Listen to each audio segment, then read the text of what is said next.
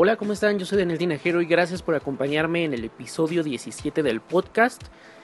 Y hoy les traeré recomendaciones de qué hacer en estos días de asueto que se celebra la Semana Santa.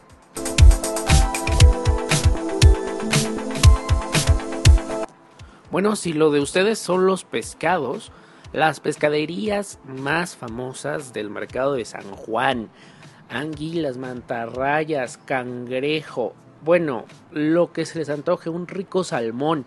Y bueno, también están las famosas tapas del mercado de San Juan, así que es una buena opción para ir a caminar, a centrear, pasar al barrio chino, recorrer la calle de Madero, sentarse en la Alameda. ¿Cómo llegar al mercado de San Juan? Bueno, pues este se ubica en la calle Ernesto Pugibet, entre José María Marroquí y Luis Moya, a cuatro cuadras del eje central Lázaro Cárdenas. Ahora que si lo de ustedes son las tostadas y quieren andar en el sur de la ciudad, bueno, están las tostadas de Coyoacán donde podrán encontrar infinidad de platillos o de guisados, mejor dicho, para sus tostadas. Pueden ser de camarón, de tinga, bueno, hasta para los vegetarianos. Esto en el mercado de Coyoacán, calle Ignacio Allende, número 49 en Colonia del Carmen. Si lo de ustedes son las nieves, podrán encontrar la Feria de las Nieves 2016, donde más de 150 productores estarán defendiendo por qué su nieve es la mejor. Y es que habrá sabores tan tradicionales como grosella, limón, pero también otros exóticos como mazapán, nopal, tequila. Esto en Santiago, Tulyehualco, Xochimilco, Plaza Quirino Mendoza y Cortés, eh, hasta el 28 de marzo de 10 a 7 de la noche. Si andan de paseo por el centro, pueden visitar la exposición Ahí va el golpe, Historias de la Merced, una adaptación del libro homónimo editado en 2014 por el Instituto Nacional de Antropología e Historia.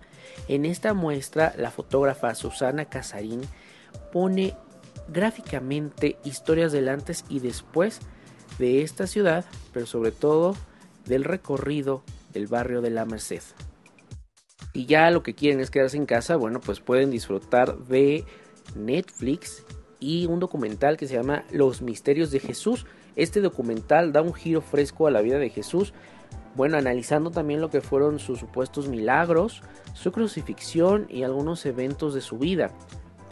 Además está la serie que se llama The Bible o la Biblia, una serie que ha sido aclamada, es una miniserie con 10 capítulos en donde, bueno, recorre algunos episodios de la Biblia, pero en los últimos episodios se habla de Jesús y de María Magdalena. Ya que si están pensando que esto está muy azotado, pues bueno, pueden disfrutar de la segunda temporada de Better Call Saul.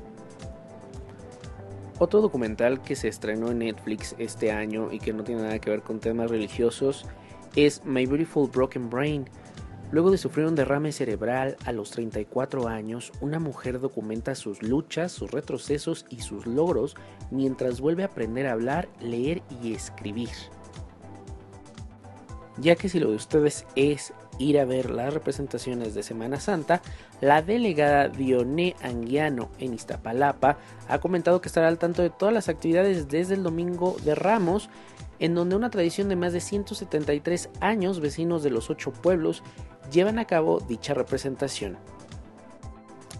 Yo soy Daniel Tinajero y muchas gracias por haber escuchado este episodio. Gracias por todas las reproducciones y descargas y también por compartir en redes sociales.